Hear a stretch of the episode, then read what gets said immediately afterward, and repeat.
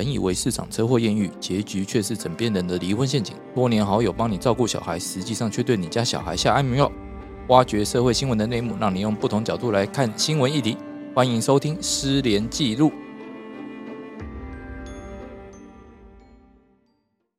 大家好，欢迎大家再度收听《失联记录》。那我们今天要来继续讲校园霸凌最后一集。那今天的话，嗯，来宾我也不想介绍。你就继续霸凌我们，他他很可怜的。好，那 今天要讲他可怜今天的故事。李长要来讲一下他自己那个以前被霸凌的经经验验。对对对对对，那你可以先自我介绍一下。大家好，我是李长律师要。帮你打马赛克吗？不用不用打不用打马赛克，那要帮你变音吗？可以可以帮我编，因为我现在用受害者的身份讲。好，可以可以可以，好对，啊，没关系，大家都知道你了。但是我们还没有让施律师打招呼喂，那刚刚不是打招呼了他是主持人欸。我是红尘律师，我有有啦，有有有啊。啊？没关系，我们今天哎，那你到底是遇到了什么样的事情啊？你们要大概讲一下。我其实国小的时候是霸凌别人的人，然后国中就被霸凌了。不能这么简单，你就霸凌的过程要讲出来啊！对我国小霸凌别人是因为我国小是放牛班嘛，然后我是放牛班里面成绩最好的，所以我常常就是只要看隔壁班的人不顺眼，男生我看不顺眼，因为我国小的时候长得还蛮漂亮，所以常会有男生跑来掀我裙子，想要看我裙子里面穿什么。嗯然后我只要看他们不顺眼，就是我会把他们直接头，就是弄到那个水龙头底下，然后把他们嘴巴张开，然后水龙头打开灌，然后那个水就会从他们的只要有孔的地方就会漏出来。这个有点残暴。对，然后呃，对，顺便跟大家讲一下，我国 我国小同班同学，在我国中的时候全部都进去关了，所以你就知道我们国小那一班有多恐怖。我们就是全校的放牛班，然后我们到处霸凌别人。然后，但是那时候老师也是想要整治我，所以老师都会叫我上课的时候就跪着，跪整洁的，因为他可能想说让你跪着，让你知道错了。就没想到我还是考非常好的成绩，所以我就带着这种嚣张的态度进了国中。嗯就一进国中，因为就是成绩太好，所以我就是资优班的嘛。嗯，那我们那是男女分班，所以那因为我就是女生，所以我就分到女生班。那你分到那种资优班之后，人家就会看你更不爽啊，因为大家就会觉得说你成绩也没有多好，你你即便在放牛班成绩再好，你真的放分到那种正规的资优班，成绩就不可能真的很厉害嘛，因为大家都真的很强。那那时候我记得，就是我们我因为我就是带那种放牛班的精神去挑战资优班的老师，那资优班老师都是不能被挑战的。那像我只是多问几个，比如说国文的问题，因为我觉得那个国文老师的国文理解能力比我还差，就他的文言文还讲错，那我可能就举手起来反对他，就是纠正他这样子。然后我们的班导师就跟我们班长就开始开启了连续两年的霸凌，就是比如说呃，老师就会就是一直暗示我说，你要不要转学？你要不要转班？你要不要去别的学校？你不要停留在我的班，这个坏小孩。然后或者是会考试考一考，我的考卷就不见了，就是班长就会说，李长律师，你的考卷不见了，请你重考。然后、呃，对对，就是真的，我就我就重考，可是因为我实在是太聪明，所以怎么重考就是都还是一百分，所以也是无所谓。然后我们后来就发现说，这样子真的没有办法整我，而且好像会让你成绩越来越好。对，因为上一次考九十八，这次考一百，你知道吗？因为因为知道说，哎、你可以这边去对答案了。对我可以去对答案，就是知道这边错，所以他们后来我的考卷就不至于要重考。但是后来就是常常发现，因为我们是班长会负责订大家便当嘛，那他可能就会问问问就忘记我，所以可能中午哦便当送来的时候我就没有便当，我就没得吃。啊，不过因为我的生存能力很强，所以我就去订外校外的，啊，所以后来全班都跟我订校外，因为校外的很好吃这。好像有点不太对，总觉得气氛渐渐渐变奇怪我，。我觉得这个霸凌到了最顶尖，就是让我真的整个崩溃的原因，是因为那时候我们学校要办那个就是运动会，嗯然后我们女生班要去跳那个大会舞，然后就是班长就直接说：“哦，李长律师，我们觉得你的就手脚不协调。”所以你可能跳大会舞会让我们没有办法得奖。那因为我们是我们是自由班，我们就是要得第一名，所以我们是要排除所有会妨碍我们得第一名的因素。所以他就不让我去练舞，也不让我参加。所以每一次大家在跳大会舞的时候，我都是在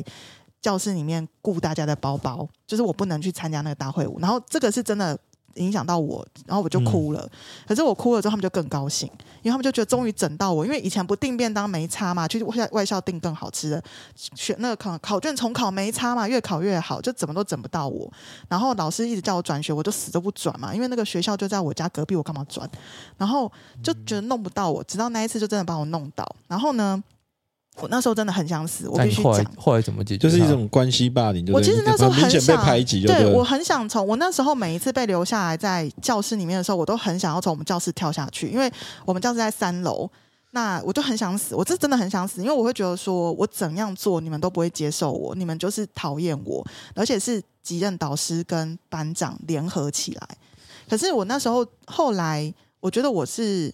遇到了，就是说，呃，你有我发出你的求救讯号，我？没有，我没有，因为我根本不知道怎么求救，而且你会觉得很丢脸，因为你如果去跟别人讲，别的老师讲，可能别的老师也会觉得都是你的错，因为我们是自由班的学生嘛。然后我记得我那时候是因为我后来去图书馆当那个攻读生。然后我们图书馆里面有非常，因为我那时候就是常常被排挤啊，所以我就常常去图书馆借书。然后借着借着，那个老师就是图书馆的老师就觉得我人不错，就我要把打工。那因为我又缺钱，所以我后来就是都几乎在图书馆里面打工，就是我也没有去上课，自由班学生我也没上课。然后呃，就是反正后来在里面看了很多很多很多心理学的书，所以我后来就发现说，哦，OK，好，那大概知道就是他们是怎么回事，我怎么回事，所以。就是后来我就不知道，我就是因为看书吧，然后看着看着，就是自己转念想开。可是这个霸凌其实并没有结束。后来到国中三年级的时候，就是这个霸凌是加剧。就是大会舞之后，还有很多事情他们都排挤我，而且他们甚至就开始说：“哦，因为你长得就是跟就是我们这种白白净净。”因为我那时候可能晒比较黑嘛，我是南部人。然后他就说，就是讲一些很很靠北的话，然后。后来我国三的时候，我就真的跟我妈妈讲了，然后我讲完之后，我妈也哭了，因为我妈也是老师，所以我妈就觉得说你怎么那么傻，这两年都不跟我讲。然后我妈后来就送一个礼盒给吉恩导师，之后这个霸凌就停止了。啊，所以是送个礼盒就可以结束了我。们不知道礼盒里面是不是炸弹，我不晓得。对，然后可能就送土豆就对了。可能就是其实是马铃薯还是花生我不知道差，是不是我妈就是在里面可能可能写说，如果你再继续这样下去，我就教育局检举你什么，也让你不好过什么。反正这个霸凌就停止，然后所以我国三其实就过上相当好的日子，因为就是也没有人敢来欺负我。那高中我就没有遇到，因为我高中念的是非常好的女校，所以。就是全校，而且我一进去之后，因为成绩也很差，就被也分到类似放牛班，所以，所以我高中是很快乐的。那我国中真的很痛苦，非常非常痛苦。所以我刚刚听到施律师讲这些案例的时候，其实我自己内心是蛮激动的。嗯，对，因为你真的曾经就是在那个当下被排挤、孤立，然后你不知道你为什么要去上学，你会觉得说又没有人喜欢我，然后每个人我是没有书包、桌子不见是没有，可是你会觉得我每一天醒来去上课都是一件很痛苦的事情。嗯，对，只是还好就，去的去到一个你对都对你充满敌意的地方嘛，你也想要分组都没有人要跟你一起一组，那你想要呃什么就可能校外旅行哦也没有人愿意跟你一起走，那或者是说其实都是一些很小的事情，其实因为哎。我我觉得那时候我是还有好几几个好朋友，他们非常讨厌班长跟导师，所以他们其实有还是愿意跟你分组哦、他们都愿意，他们都直接跟我同一组，而且因为我们班长是全校第一名嘛，可是全校第二名到第五名是我们，哦，好，对，所以其实我们的势力也很庞大。我觉得也 也很感谢他们，就是我我现在这群朋友都非常的优秀，然后他们我很感谢他们那时候是用一种变相的方式，以不违逆老师跟班长的方式，默默的给你很多的。支持，但是大会舞这件事，他们他们其实有去跟校长讲，可是校长就觉得说啊，这就是级任导师的权利，所以我必须要讲一个霸凌事件，他如果会到今天丰原高中这么严重，他一定是一个系统化，全部从上到下的包庇，因为嗯。只要其中有一个老师觉得不对劲，嗯。其实这个事情可能就会停止在那边，就不会到后面会觉得孤立无援了。对啊，对对，其实我觉得这就很重要一点，就是说整个系统里面，如果大家都觉得选择说，呃，这就小事，对哎，那我就选择无无视漠视下去的话，其实它会渐渐变成一个很大的一个问题。或是我不要去管别人家发生什么事，我不要我我我明明知道这个学生可能常常被莫名其妙收生，我是一个老师，我也觉得不适合，可是我没有去阻止那个教官啊对，。其实我那时候看到新闻的时候，我就觉得很奇怪，就这么多人事后都出来讲这些话，但是为什么事发当下没有做？？对，很神奇的一点就是说，哦，我都觉得说不对劲了，或许他们真的有做，但为什么后来都被压下来？是这个六个人有办法这样子只手遮天吗？我觉得可能就是大家不想去惹是生非吧，因为就会觉得说我多管闲事，毕竟他不是我班上的学生，或是他不是我的同学，那我去多管闲事，然后我我后面会不会反我被找麻烦？有可能的。对啊，也会配，也会怕。那你如果说同辈之间、老师之间，大家哎，你知道现在自从我们的很多老师的来源都是来自于，比如说你修教育学分之后，就根据他们以前的那种，就是读传统师范学校四年出来，然后不断的在读教育心理学，不断的在讲说怎么带。其实现在学校老师他们的禁用管道跟他们没有保障他们的终身职之后，其实很多也影响到了学校的教育，这也是没有错的。现在很多老师其实是很对于学校发展很多事情是很漠然的，他不会觉得说把学生教好是我的责任，他会觉得说我只要安全的离开校园就好。功德一件，好，很好。对，哎，哎但你我有疑疑问呢，就是说你刚刚有提到班长也是你们班的学生嘛？对对对，那他后来有因为这件事情而怎样吗？没有哎、我可是我后来知道他的下场很惨，呃，不是不是下场，就是 我我觉得真的我不知道，就是因为我们班长真的很聪明又很漂亮，然后就是家世也非常好，我其实非常的羡慕他，但是后来不知道就是为什么，我觉得老天爷真的也是公平的，因为后来好像他。因为我们上同一所高中嘛，就是最好的一所高中。然后后来好像他考大学的时候，他就遇到人生就是前无仅有的挫折，所以好像他也曾经遭逢一些自杀的议题，在他大学的时候。但我个人大学是过得超爽的，所以 我我就觉得说，其实你会去霸凌别人的学生或是老师，其实他背后一定有一些事情、有一些动机、有一些观念，也不是很正常。哦，他们可能也有一些需要被关心的地方。对对对，其实我觉得我们整个霸凌体系从法规上去重视，等下施律师可以分享他参与的这些心得。可是我真的觉得背后被霸凌的人跟霸凌别人的人，他后面的心态到底是什么？是不是因为出于对自己的不自信，他必须去踩别人来显示他存在？然后被人家踩不敢反击的人，是不是因为他也不觉得他自己有能力可以为自己说些话、做些事，所以他不敢反击？嗯，这有可能。这才是整个我们处理霸凌事件当中，即便我们用律师、用专业的法律的身份进去的时候，我觉得我们都必须看到背后，背后那个真正你会不断的去欺负别人或被别人欺负，然后隐忍不作声，最后最终的那个情绪因素是什么？其实这背后有点跟家暴其实还蛮像的。是啊，是啊，对，家暴的话，其实也有一些就是说自己的心里某一个部分，然后没有被照顾到，对。啊觉得说失落啊、失望转转化成暴力，是。不管是以哪一种形式的暴力展现出来，没错。这，其实也是一个问题。对，所以像等一下真的要请施律师好好分享一下，因为他最近真的处理很多这个案件，对，他现在已经变成校园霸凌专家，我没有啊，我只专门霸凌别人的专家，哎，没有这么多。可是我我必须要说，其实应该说，诶，或者说，在校园霸凌防治法，它其实在一百零一年的时候才修订的啦。蛮然后后面的，对，而且师对生的霸凌，其实在一百零九年才增定的，所以一开始原来都是生对生，只是说我我先。也许之后有机会，我们可以再谈到校园霸凌防治的处理的一些相关的经验。可是我必须要说，老师或是说一我们一些外部的人去去看所谓的校园霸凌事件，有时候真的会得出不一样的结论。像我印象很深刻，就是我处理呃协助处理一个脏话的一个霸凌事件的时候，他们其实是一个五个人的小团体。那那小团里面，其中一个成员就受到其他他们那小团体其他四个人，比如说有所谓的说他胖啊、掐他肚子啊，然后踹他，然后比如说。呃，我去我去图书馆看书的时候，明明坐在那边，他就把我踹下来，然后叫我把位置让给他。然后不然就是上课之后，他经过只要经过那个学生身边，他就一定扒他的头，就是直接扒他的头。然后要不然就把他的那个早餐就丢在地上。这些东西呢，其实陆在两年过程中陆续发生了很多次。可是呢，呃，在我去调查结果呢，一开始他们做出的这个东西，他叫他们叫做所谓的不不不成立所谓的校园霸凌，他们认为这是不当管教。啊，对他们认为这是不当管教，就是说他也不是不当，应该说这他们认为这是学生间的冲突。那他们的冲突处理的方式来讲，就是应该说不当行为了，不是不当管教，是不当行为。哦，学生之间的互相的不当行为，对对对，他们不认为说这个叫做所谓的呃霸凌，霸凌那。什么才叫霸凌？对，就是我以我的角度来看，当然是什么才叫霸凌嘛？这这些东西假如不算，为什么才叫霸凌？可是老说以老师的角度，他们那时候的想法是说，即便他们是不当行为好了，他们后续还是要做类似一些辅导啊，辅导这些、嗯对这些规范都是要做。他认为说，其实对学生没有影响。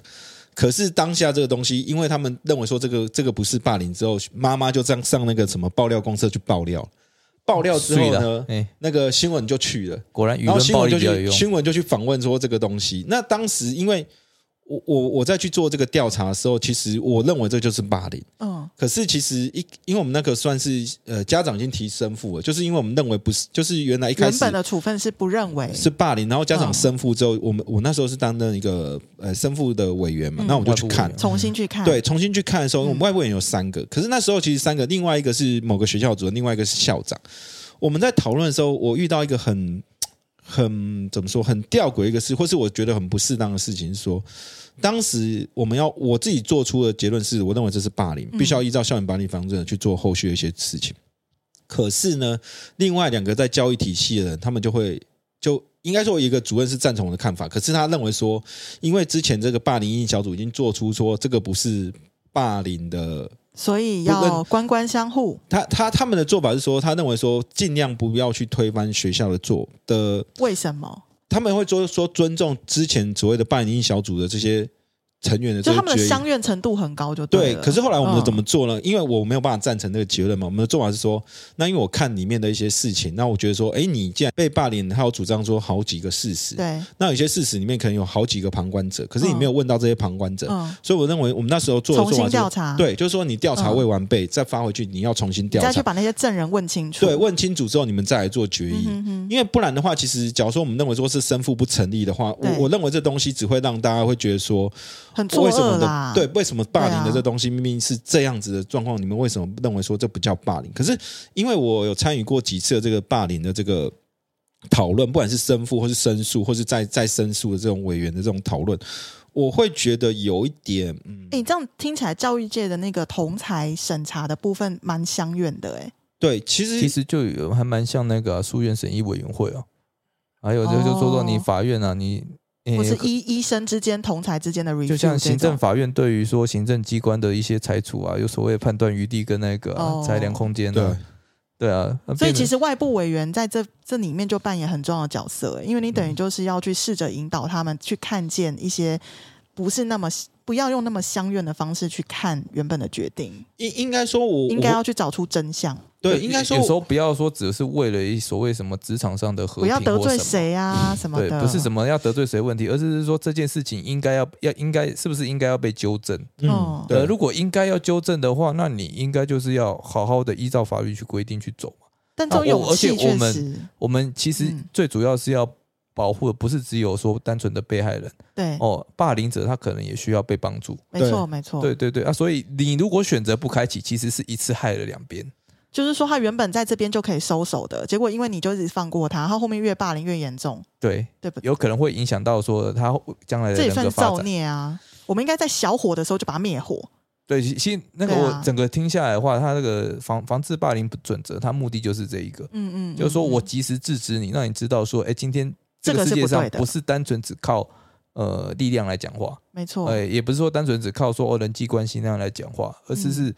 我们还是有一个底线，有一个准则在。嗯哼那那你要注意哦，你不能这样随意跨过这条线。哦，对，像那个诶，因为刚刚施律师也有提到，可是施律师，你只有一票哎、你后来怎么力挽狂澜？没有，其实我老说，因为其实另外一个主任其实跟我同样的看法，只是因为他也是教育界的，嗯所以当时我们提出的这个说法来讲是不不不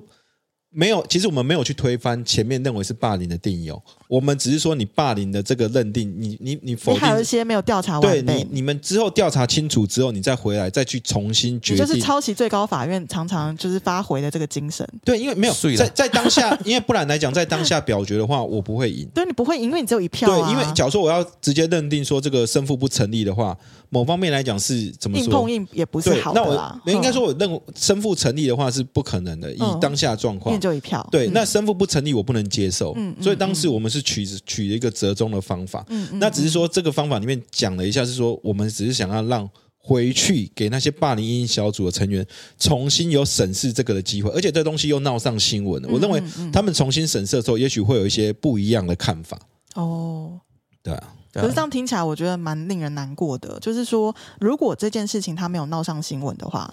如果今天他的委员当中其中一个律师，可能他会觉得要尊重两位在教育界工作的专家，可能这个程序其实就是形同是假的。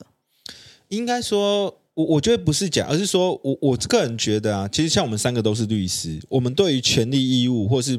法条这个定义的方面，我觉得我们至少在比较清楚。对，我们会比较清楚，而且其实我们不会受到呃其他的这些关系的羁绊。对我来讲，我就是你是学校老师跟我没关系，因为我是外聘的社会委员。我我做完这一件我就走人了嘛。啊，可是你你有些你们的办音小组里面可能是教师代表、学生家长代表，啦对我这样反过来讲，老师一定想说啊，你这外部委员，你拍拍屁股就走了，我们还要继续跟那些人相处、哎，对，也许你是这样讲也是蛮有道理的。对，可可是我只是说，以以可是不管是在权力认知上，或是我们对于所谓的这种霸凌霸凌的这个定义来上来讲的话，我个人觉得至少在体系内跟体系外的话，还是会有一些见解上的一些不一样。那我个人以目前来看的话，其实呃，外部委员其实我认为反而是帮助学校老师做出等于你在教育他，不一定是不不是教育，而是让他们有机会能够做出自己心里最正确的选择，而不会受到同才的影响。你你了解我意思吗？就是我自己，假如说我内部委员的时候，大家这样做，我可能就跟我就风只好我只好闭嘴了。对，可是假如说我嗯另外一个委员，他的坚持他的意见讲出，我心中最内心的，想法。那我在投票的时候，哦也许我就投给这一个，或是有一些比较大家可以讨论出一个比较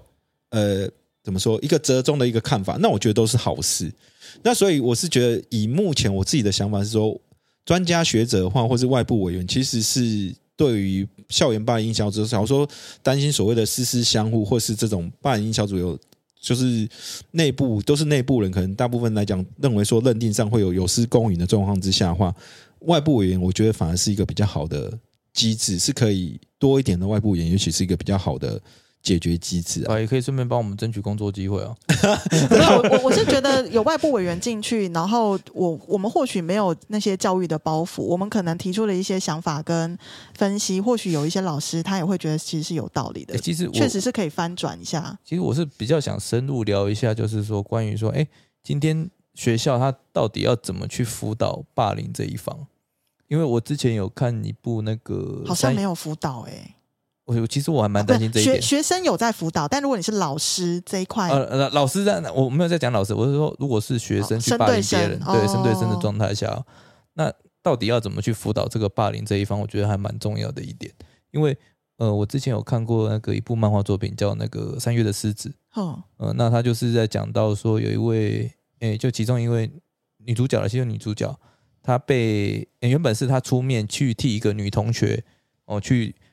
呃等于说去伸张正义嘛，因为他觉得说那个女同学被霸凌了，他觉得这样不好啊，结果因为他这样伸张的结果，他变成下一个霸凌对象，哈，嘿，他就被霸凌了，后来他被霸凌，然后因为他出头鸟，对，然后他帮忙的那位女同学呢，后来就转学了，那他留下他自己独自面对，他就变成唯一一个被霸凌的人。那还好是故事，还好故事到后面的话是嗯。说，呃，老师哦，还有就是诶一些朋友的帮忙哦，那终于就是让学校愿意正式去面对、去介入这件事情。那我看到会印象特别深刻，是因为那个其中一位老师，他每天就不厌其烦的把霸凌者就留下来哦，他好好跟他讲，我就跟他教导说，为什么我今天要把你留下来？你有没有发觉到你做这件事情你是不对的？